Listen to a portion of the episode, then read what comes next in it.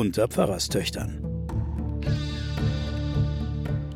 Die Geheimnisse der Bibel mit Sabine Rückert und Johanna Haberer.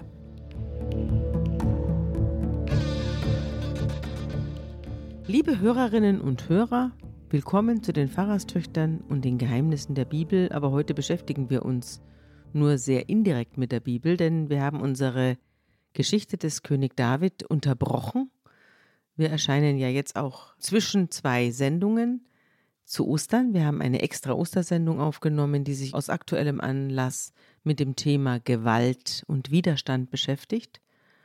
Und bei mir ist natürlich wieder meine Schwester Johanna Haberer, Professorin für Theologie und Medien an der Universität Erlangen. Hallo Johanna. Hallo Sabine. Ich selber bin Sabine Rückert, stellvertretende Chefredakteurin der Zeit. Johanna, Gewalt und Widerstand. Die Bibel handelt in weiten Teilen davon. Wir haben Karfreitag und Kar-Samstag und Ostersonntag. Das sind ja die drei Tage im Jahr, die sich um Gewalt und Widerstand sammeln und um diese Gedanken sammeln. Und wir gehen am Karfreitag aus von einem sehr, sehr gewaltsamen Tod. Wir reden von einem Menschen, der in einem Fake-Prozess in einem gefälschten Prozess mit bestochenen Zeugen, mit einem Pilatus, dem Statthalter der Römer, der mit politischen Argumenten hineingetrieben wird in das Todesurteil des Jesus. Also einen sehr gewalttätigen Ausgang hat die christliche Religion, an den sie am Karfreitag erinnern, an einen gewalttätigen Verlauf eines übermächtigen Religionssystems, politischen Systems. Alle verschwören sich gegen diesen einen, der eigentlich als Lichtfigur aufgetreten war. Der eigentlich harmlos ist. Eigentlich harmlos ist, außer dass er durch ganz einfache Fragen sämtliche Hierarchien in Frage stellt, wie das so wunderbar der Dostoevsky in seinem Großinquisitor beschreibt, wo der Großinquisitor ihn auch hinrichten will, den wiedergekommenen Christus und immer wieder sagt, warum bist du gekommen, uns zu stören? Weil das ist ein Störer der mhm. Hierarchie. Der mhm. Jesus ist auch ein Störer der Hierarchie, weil er zum Beispiel so Sätze sagt an die Religionsgelehrten, warum kann ich denn am Sabbat nicht einen Menschen heilen? Ist der Mensch für den Sabbat da oder der Sabbat für den Menschen? Also äh, wofür? sinnlos gewordene, entleerte Gesetze. Sinnlos, die stellt er in Frage. Er mhm. stellt die Hierarchien in Frage. Mhm. Er schmeißt die Händler aus dem Tempel, die dort ihre Geschäfte machen.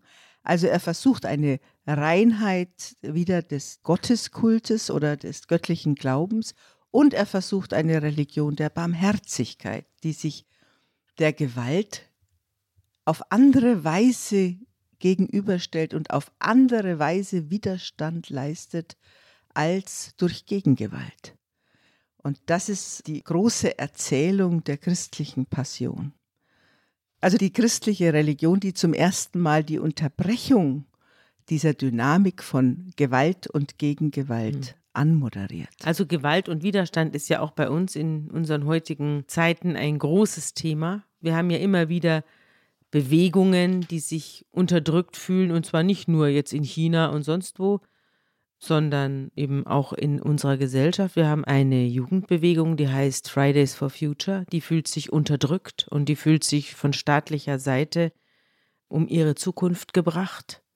Wir haben junge Aktivisten, die sich im Hambacher Forst auf Bäume setzen und diese Planierung der Landschaft nicht mehr hinnehmen und diese Ausdehnung, die nur dem Profit geschuldet ist und die Zerstörung, die nur aus Profitgründen erfolgt, die wollen sie beenden. Wir kennen natürlich jede Menge Geschichten aus der Vergangenheit. Gandhi, der allein durch Friedensmärsche die Besatzung Indiens beendet durch die Engländer. Martin Luther King, der sein Leben opfert. Gandhi übrigens auch, der ist ja auch umgebracht worden.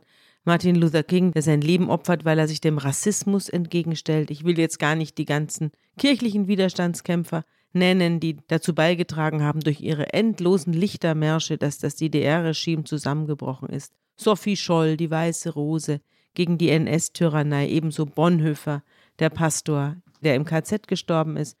Greenpeace gegen Robbenfänger, aber auch MeToo, also dieser Aufstand der Frauen gegen die ständige Unterdrückung und Belästigung und Angegrapsche und dummes Angerede am Arbeitsplatz, die Herabsetzungen am Arbeitsplatz. Ja, das ist die eine Seite. Die Welt ist voller Gewalt und Widerstand. Arabischer Frühling. Wir haben jetzt womöglich steigende Brotpreise, die dazu führen werden, dass der arabische Frühling, der schon mal wegen gewaltiger Lebensmittelpreise ausgebrochen ist. Ein Händler in Tunesien hat sich damals selbst angezündet. Damit ging der arabische Frühling im Maghreb los. Diese Dinge ballen sich auch jetzt wieder zusammen und es gibt natürlich auch immer die Versuche, solche Freiheitsbewegungen einzuschüchtern und die Leute wieder klein zu kriegen. Aber es gibt natürlich auch andere Ideen von Freiheit. Also es gibt auch eingebildete Freiheitskämpfer. Zum Beispiel in meinen Augen die Corona-Gegner, die da eine staatliche Verschwörung gegen ihre Freiheit vermutet haben. Dann die Verschwörungserzählungen. Dann Menschen, die Kondensstreifen am Himmel als Bedrohung für die eigene Gesundheit wählen. AfD-Wähler, die sich verfolgt fühlen durch den Staat, durch den demokratischen Mehrheitsstaat und so weiter. Also Gewalt und Widerstand bewegt uns ja alle unentwegt. Mhm. Aber wir haben eine bestimmte Figur der Bewältigung. Also gerade jetzt eben in diesen Karfreitags-Osterbildern haben wir eine Figur, die darauf hinweist, dass eben Gewalt durch Ohnmacht überwunden werden kann. Das ist, glaube ich, erstmalig in der Geschichte und hat ein ganz bestimmtes Format auch dann hervorgebracht, immer wieder. Das Christentum hätte, glaube ich, ohne diese Figur nicht überlebt. Das sind die Märtyrer, die einen unglaublichen Eindruck gemacht haben auf die heidnische Umwelt in der Urchristentum. Ja. Ich meine, es gibt ja ganze Filme darüber wie Ben Hur und ähnliche, wo Christen sich dadurch auszeichnen, dass sie eben keine Aufstände bewaffneter Art machen, sondern dass sie mit einer gewissen Gelassenheit in den Tod gehen. Und natürlich dadurch, das, die normale Regung des Menschen, ich bringe mich in Sicherheit, also die Urregung des Menschen, die elementarste, die der Mensch überhaupt haben kann, der stellen sie sich entgegen. Sie stellen sich eigentlich sich selbst entgegen und ihrer Natur. Für eine größere Idee. Und da ist die Frage, was ist die größere Idee? Und ich mhm. glaube, du hast ja jetzt gerade verschiedene Varianten von Widerstandskämpfern aufgezeigt. Und da gibt es die, die für die Zukunft stehen, die, die für Befreiung stehen, die, die für eine demokratische Welt stehen. Und es gibt die anderen, die sich an diese Idee anklammern. Ja. Und die Gedankenfigur hernehmen und auf sich selbst verwenden, so wie wenn eine Querdenkerin wie Jana aus Kassel sich mit Sophie Scholl vergleicht und im Grunde genommen nur gegen Masken ist auf der Straße oder sowas, dann ist es ja nichts, was irgendwie für eine neue Zukunft steht. Aber wenn Kinder demonstrieren für ihre Zukunft oder wenn andere für eine friedliche Welt einstehen, dann kann man an den Zielen, die die Widerstände verfolgen, glaube schon Unterschiede machen. Aber in der Tat, ich glaube, dass seit der friedlichen Revolution in der ehemaligen DDR hat sich dieses Format des Widerstands natürlich über die ganze Welt verbreitet. Der hat ja Weltgeschichte geschrieben, der hat ja die ganze Welt umformatiert, dieser Widerstand. Und jetzt versuchten es natürlich andere, verschiedene andere auch zu machen. Und man benutzt dieses Format. Und da ist es, glaube ich, an uns als Bürger und Bürgerinnen zu unterscheiden, auf was für eine Zukunft arbeiten die Menschen denn zu? Für welche Zukunft geben sie sich denn auf oder geben sie ein Opfer? Jana aus Kassel hat ja nichts geopfert. Aber die vielen Menschen, die damals 1989 auf die Straße gegangen sind, die wussten nicht, wie das ausgeht. Die gingen damals mit der, wie sie selbst sagen, bis heute sagen, mit der chinesischen Angst im Bauch auf die Straße, weil auf dem Platz des himmlischen Friedens war ja kurz vorher alles niederkartätscht worden. Heute ist ja eine Sondersendung zu einem hohen Feiertag. Hast du Texte mitgebracht? Ja, ich habe einen Text mitgebracht, aber da muss ich ein bisschen dazu ausholen, denn diese Gedankenfigur, dass der Ohnmächtige und der Friedliche die Macht des Mächtigen brechen kann, das ist ja so eine Grundgedankenfigur in dieser Kreuzigungs-Ostergeschichte. Wir haben von den Märtyrern schon gesprochen. Diesem Gedankenfigur kann man natürlich vorwerfen, dass sie aufs Jenseits verschiebt, nach dem Motto, Gott wird's dann schon richten, ich gebe mein Leben hin, und Gott wird dann die Zukunft richten. Und im irdischen leiste ich keinen Widerstand. Das ist ja oft den Christen auch vorgeworfen worden, dass sie zu unpolitisch sind. Und da hat ein Lieblingsdichter von mir, der Kurt Marti, zu diesem Thema in den Anfang der 90er Jahre ein Gedicht geschrieben. Der Aufstand Gottes gegen die Herren, aus diesem Band ist es. Und das Gedicht heißt, das könnte den Herren der Welt ja so passen, wenn erst nach dem Tod Gerechtigkeit käme. Erst dann die Herrschaft der Herren, erst dann die Knechtschaft der Knechte vergessen wäre für immer. Das könnte den Herren der Welt ja so passen, wenn hier auf der Erde stets alles so bliebe, wenn hier die Herrschaft der Herren, wenn hier die Knechtschaft der Knechte so weiterginge wie immer. Doch ist der Befreier vom Tod auferstanden, ist schon auferstanden und ruft uns jetzt alle zur Auferstehung auf Erden, zum Aufstand gegen die Herren, die mit dem Tod uns regieren. Also der hat dann diesen Karfreitags- und Auferstehungsgedanken als einen Widerstandsgedanken gegen ungerechte Verhältnisse gedacht. Ja. Und ich denke schon, dass Christen auch die Aufgabe haben, Christen wie alle anderen Bürger, die die Welt nicht so lassen wollen, wie sie sind, Widerstand zu leisten gegen die Herren, die mit dem Tod regieren.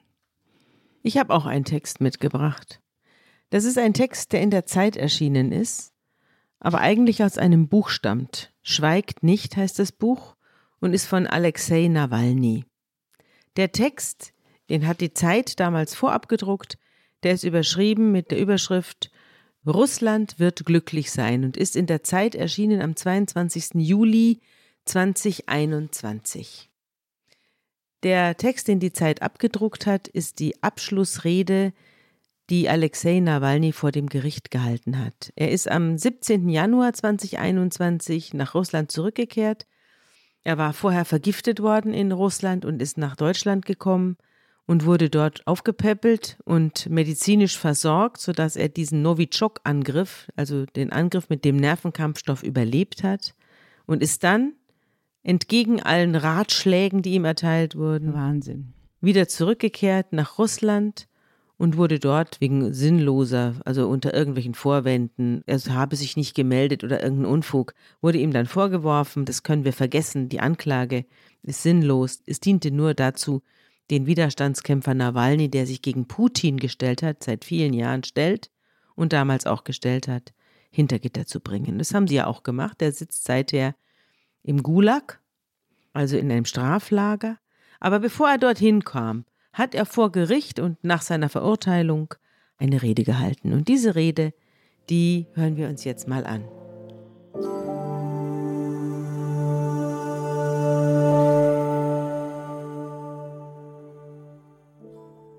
Tja, ich soll also mein Schlusswort sprechen. Spreche ich also mein Schlusswort. Ich weiß gar nicht mehr, was ich noch sagen soll, Euer Ehren. Soll ich mit Ihnen vielleicht über Gott und Erlösung reden? den Pathoshebel auf Maximum stellen? Die Sache ist nämlich die, ich bin ein gläubiger Mensch. Bei der Antikorruptionsstiftung und in meinem Umfeld werde ich eher damit aufgezogen. Die Leute sind da meist Atheisten, und ich war auch mal einer, sogar ein ziemlich militanter. Aber jetzt bin ich ein gläubiger Mensch, und das hilft mir sehr bei dem, was ich tue. Es macht alles viel, viel einfacher. Ich grüble weniger, ich habe weniger Dilemmas in meinem Leben, denn es gibt da so ein Buch, das mehr oder weniger genau beschreibt, was man in welcher Situation zu tun hat. Es ist natürlich nicht immer einfach, sich daran zu halten, aber ich versuche es im Großen und Ganzen. Und deshalb fällt es mir wohl leichter als vielen anderen, in Russland Politik zu machen. Kürzlich hat mir jemand geschrieben, Du, Nawalny, warum sagen dir eigentlich ständig alle, halt durch, gib nicht auf, du musst es überstehen, beiß die Zähne zusammen.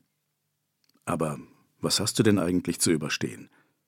Du hast doch in einem Interview gesagt, du glaubst an Gott. Und es steht ja geschrieben, Selig sind, die da hungert und dürstet nach Gerechtigkeit, denn sie sollen satt werden. Dann geht es dir doch bestens. Und ich dachte mir, da versteht mich ja jemand richtig gut. Nicht, dass es mir gerade bestens ginge, aber dieses Gebot habe ich immer als Handlungsanweisung verstanden. Es macht mir zwar keinen Spaß, hier zu sein, aber ich bedauere auch keinesfalls meine Rückkehr und das, was ich gerade tue. Denn ich habe alles richtig gemacht. Ich fühle sogar so etwas wie Genugtuung, weil ich in einer schwierigen Zeit getan habe, was in der Anweisung steht. Ich habe das Gebot nicht verraten. Eine wichtige Sache noch. Für den modernen Menschen klingt dieses Gebot natürlich viel zu pathetisch. Selig, hungert und dürstet nach Gerechtigkeit. Ja, es klingt ziemlich abgedreht. Ganz ehrlich, Menschen, die sowas sagen, wirken schlichtweg verrückt. Es sitzt also irgendein Verrückter mit zerzausten Haaren in seiner Zelle und versucht sich aufzumuntern. Solche Menschen sind natürlich einsam. Sie sind allein, weil niemand sie braucht. Und das ist das Wichtigste, was dieser Machtapparat, was unser ganzes System solchen Menschen sagen will. Du bist allein. Du bist ein Einzelgänger. Zuerst Angst einjagen und dann zeigen, dass du allein bist. Denn was für ein normaler, vernünftiger Mensch hält sich an irgend so ein Gebot? Ja, die Sache mit der Einsamkeit ist sehr wichtig. Es ist ein sehr wichtiges Ziel dieses Regimes. Übrigens hat die großartige Philosophin Luna Lovegood es ausgezeichnet auf den Punkt gebracht. Wissen Sie noch? Die aus Harry Potter? Als sie sich in einer schwierigen Zeit mit Harry Potter unterhält, sagt sie, es ist wichtig, sich nicht einsam zu fühlen. Denn an Voldemorts Stelle würde ich sehr wohl wollen, dass du dich einsam fühlst. Unser Voldemort in seinem Palast will das natürlich auch. Wissen Sie, die Burschen, die den Gefangenentransport bewachen, sind tolle Jungs, und meine Wächter im Gefängnis sind auch okay. Aber sie reden nicht mit mir. Es wurde ihnen wohl verboten. Sie sagen nur gelegentlich etwas Dienstliches. Und das ist eben auch so eine Sache, damit ich mich ständig einsam fühle. Aber das wirkt bei mir nicht. Und ich kann sagen, warum. Dieses Selig sind, die da hungert und dürstet nach Gerechtigkeit, denn sie sollen satt werden. Das mag ja exotisch oder komisch klingen aber in Wirklichkeit ist das aktuell die bedeutendste politische Idee in Russland. Sagen Sie doch selbst, Euer Ehren. Es gibt in Russland so einen politischen Slogan, den populärsten überhaupt. Wie heißt der nochmal? Helfen Sie mir aus. Wo liegt die Kraft? Richtig, Kraft liegt in Gerechtigkeit. Das ist ein Satz, den alle zitieren. Und es ist ja genau das Gleiche, das gleiche Gebot, nur ohne diesen altmodischen Schnickschnack. Die gleiche Essenz, auf Twitterlänge komprimiert. Und das ganze Land wiederholt es. Kraft liegt in Gerechtigkeit. Wer Wahrheit und Gerechtigkeit hinter sich hat, wird siegen. Und das ist sehr wichtig, obwohl unser Land heute natürlich auf Ungerechtigkeit fußt und wir ständig diese Ungerechtigkeit erleben. Wir sehen die schlimmste Art, bewaffnete Ungerechtigkeit. Aber wir sehen gleichzeitig auch, dass Millionen Menschen, zig Millionen Menschen Gerechtigkeit wollen. Sie wollen Gerechtigkeit, und früher oder später werden sie Gerechtigkeit bekommen. Sie sollen satt werden. Es sind doch offensichtliche Dinge. Da gibt es zum Beispiel einen Palast. Und nun kannst du sagen, das sei nicht deiner, oder es gebe ihn gar nicht. Aber es gibt ihn eben doch. Und da gibt es diese bettelarmen Menschen. Da kannst du noch so lange wiederholen, wir hätten einen hohen Lebensstandard, aber das Land ist eben arm, und jeder kann es sehen. Diese armen Menschen müssten reich sein. Da wurde eine Ölpipeline gebaut, da wird Geld verdient. Aber es ist kein Geld da. Und das ist die Wahrheit. Dagegen kommt man nicht an. Früher oder später werden die Menschen, die auf der Suche nach Wahrheit und Gerechtigkeit sind, diese auch bekommen. Sie sollen satt werden. Und noch eine wichtige Sache will ich Ihnen sagen. Der Staatsanwältin, Ihnen allen hier, diesem Regime und auch allen anderen. Es ist wichtig, vor diesen Menschen keine Angst zu haben. Vor den Menschen, die nach Wahrheit streben. Viele haben nämlich Angst. Mein Gott, was wird das denn? Eine Revolution? Ein Albtraum? Aber stellen Sie sich nur vor, wie schön das Leben sein könnte, wenn es diese ewige Lügerei nicht gäbe. Nicht lügen zu müssen, das ist doch etwas Wunderbares. Überlegen Sie mal, wie herrlich das wäre. Da arbeitest du als Richter und es gibt keine Telefonjustiz. Niemand ruft dich an. Du bist einfach ein toller Richter mit gutem Gehalt. Mehr als das, was sie jetzt verdienen. Und eine geachtete Stütze der Gesellschaft. Niemand kann dich anrufen und dir vorschreiben, wie du zu entscheiden hast. Und dann kommst du nach Hause zu deinen Kindern und Enkeln und du kannst ihnen sagen, aber ja, ich bin wirklich ein unabhängiger Richter und auch alle anderen Richter sind völlig unabhängig. Das wäre doch großartig. Ganz toll wäre das, oder? Und es wäre auch großartig, als Staatsanwalt in einem kompetitiven System zu arbeiten, so ein spannendes juristisches Spiel zu spielen, jemanden zu verteidigen oder echte Bösewichte zu bestrafen. Menschen schreiben sich wohl kaum an einer juristischen Fakultät ein und werden Staatsanwalt, weil sie Strafsachen fingieren und für irgendjemanden Unterschriften fälschen wollen. Ich kann nicht glauben, dass man deshalb Staatsanwalt wird. Und ich kann auch nicht glauben, dass jemand Polizist wird, um erzählen zu können, dem da haben wir auf der Demo aber ordentlich den Schädel eingeschlagen. Oder wir haben da einen Typen bewacht, einen Unschuldigen, und dann haben wir uns dieses endlose Schlusswort von ihm angehört. Niemand will so etwas. Niemand will so sein. Alle wollen anständige Polizisten sein, denn diese Lügerei hat nichts als Nachteile. Vorteile gibt's keine, man wird nicht einmal besser bezahlt. Nur Nachteile. Und das gilt für alle. Nehmen wir zum Beispiel Geschäftsleute. Jedes Unternehmen im Land ist nur die Hälfte wert, weil es keine Justiz gibt, weil Ungerechtigkeit, Chaos und Armut herrschen. Es ginge doch allen so viel besser, wenn die Lügen und die Ungerechtigkeiten nicht existierten. Es wäre so viel besser, wenn die Menschen, die Wahrheit und Gerechtigkeit wollen, diese auch bekämen. Mit dem russischen Geheimdienst ist es genauso. Niemand, kein Mensch auf der Welt hat als Schulkind mit leuchtenden Augen gesagt, ich gehe mal zum Geheimdienst und dann darf ich die Unterhosen eines Oppositionellen waschen, nachdem jemand Gift draufgeschmiert hat. Solche Menschen gibt es nicht. Niemand will so etwas tun. Alle wollen anständig leben und respektiert werden. Wer zum Geheimdienst geht, will doch eigentlich gegen Terroristen, Banditen und Spione kämpfen. Das ist also sehr wichtig. Keine Angst vor den Menschen zu haben, die Gerechtigkeit wollen sie vielleicht sogar zu unterstützen, direkt oder indirekt. Oder zumindest der Lüge, dieser ganzen Lügerei, nicht noch zu helfen, die Welt um einen selbst herum nicht schlechter zu machen. Damit ist natürlich ein gewisses Risiko verbunden. Aber erstens ist es nicht groß und zweitens, wie ein anderer großer zeitgenössischer Philosoph, Rick Sanchez, sagte, Leben heißt riskieren. Wenn du nichts riskierst, bist du nur ein müder Haufen zufällig zusammengewürfelter Moleküle, mitgetragen vom Strom des Universums. Und eine letzte Sache noch. Ich bekomme jetzt jede Menge Briefe, und ungefähr jeder zweite Brief endet mit dem Satz Russland wird frei sein. Das ist ein toller Slogan. Ich sage diese Worte auch ständig. Ich wiederhole sie, schreibe sie selbst in Antworten auf diese Briefe, rufe sie auf Demos. Aber dabei denke ich immer, dass etwas fehlt. Natürlich will ich, dass Russland frei wird, das ist notwendig, aber nicht ausreichend. Das kann nicht das ganze Ziel sein. Ich will auch, dass Russland reich wird, wie es seinem nationalen Reichtum entspricht. Ich will, dass dieser nationale Reichtum gerecht verteilt wird, dass alle ihren Anteil vom Öl- und Gaskuchen bekommen. Ich will, dass wir nicht nur frei sind, sondern auch noch ein anständiges Gesundheitssystem haben. Dass Männer das Rentenalter erleben, Zurzeit schafft es die Hälfte aller Männer nicht bis dahin. Und auch den Frauen geht es nicht viel besser.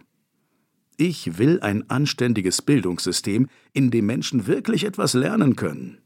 Und natürlich will ich, dass man in Russland für gleiche Arbeit den gleichen Lohn bekommt wie in jedem durchschnittlichen europäischen Land. Jetzt ist es viel weniger. Was auch immer man ist, Polizist, Programmierer, Journalist, man verdient viel weniger. Ich will, dass noch viele andere Dinge in meinem Land passieren. Wir müssen nicht nur dagegen kämpfen, dass Russland unfrei ist, sondern auch dagegen, dass es insgesamt und überhaupt unglücklich ist. Wir haben alles, und trotzdem sind wir ein unglückliches Land. Schlagen Sie jedes russische Buch auf, lesen Sie die große russische Literatur. Meine Güte, lauter Schilderungen von Unglück und Leid. Wir sind ein sehr unglückliches Land. Wir stecken in einem Unglückskreis und können nicht ausbrechen. Aber natürlich wollen wir das. Und deshalb würde ich den Slogan gerne ändern. Russland soll nicht nur frei sein, sondern auch glücklich. Russland wird glücklich sein. Ende der Durchsage.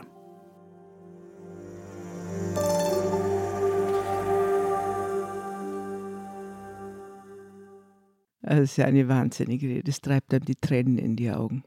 Und dass er sich dann mit auf die Bergpredigt beruft und sagt, das gibt mir die Kraft. Überhaupt, das gibt mir die Kraft.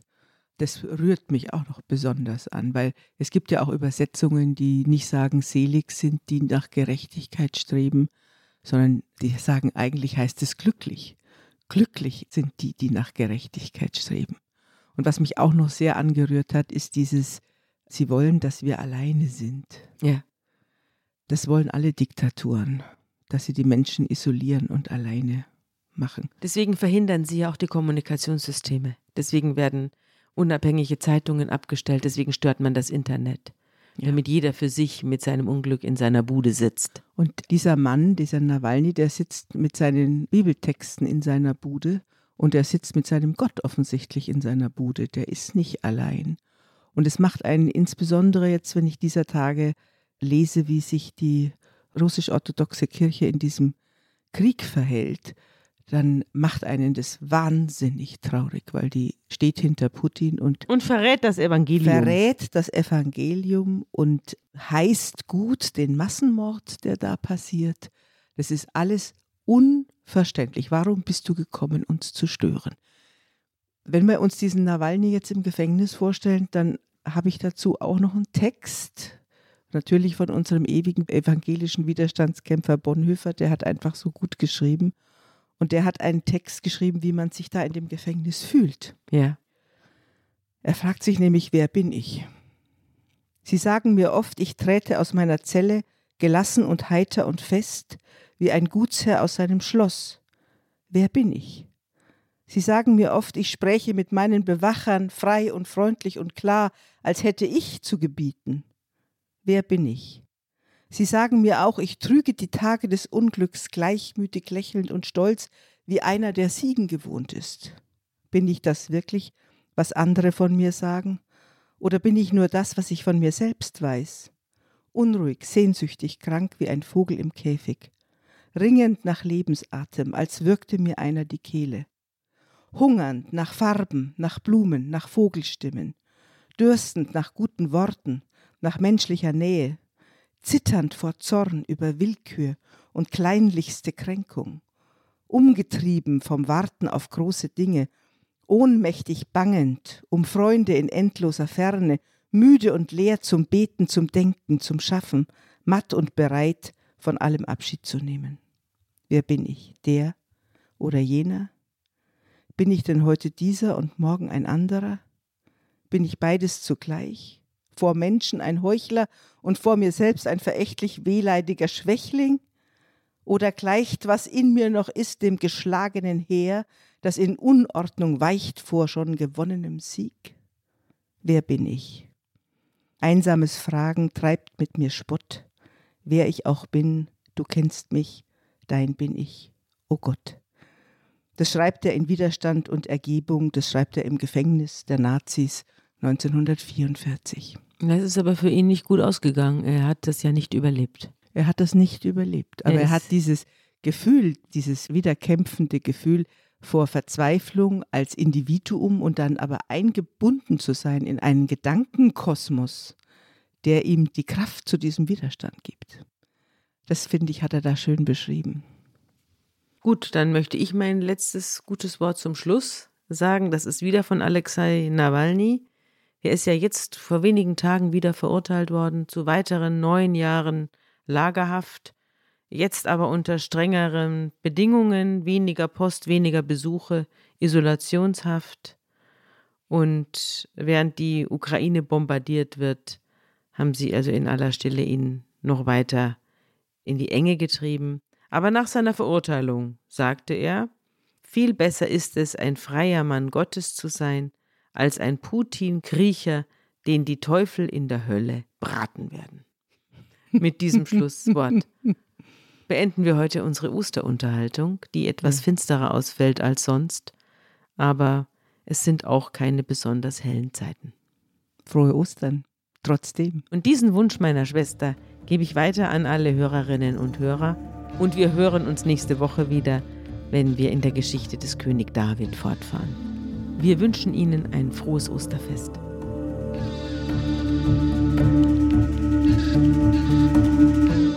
Unter Pfarrerstöchtern ist ein Podcast der Zeit und von Zeit Online. Produziert von Pool Artists.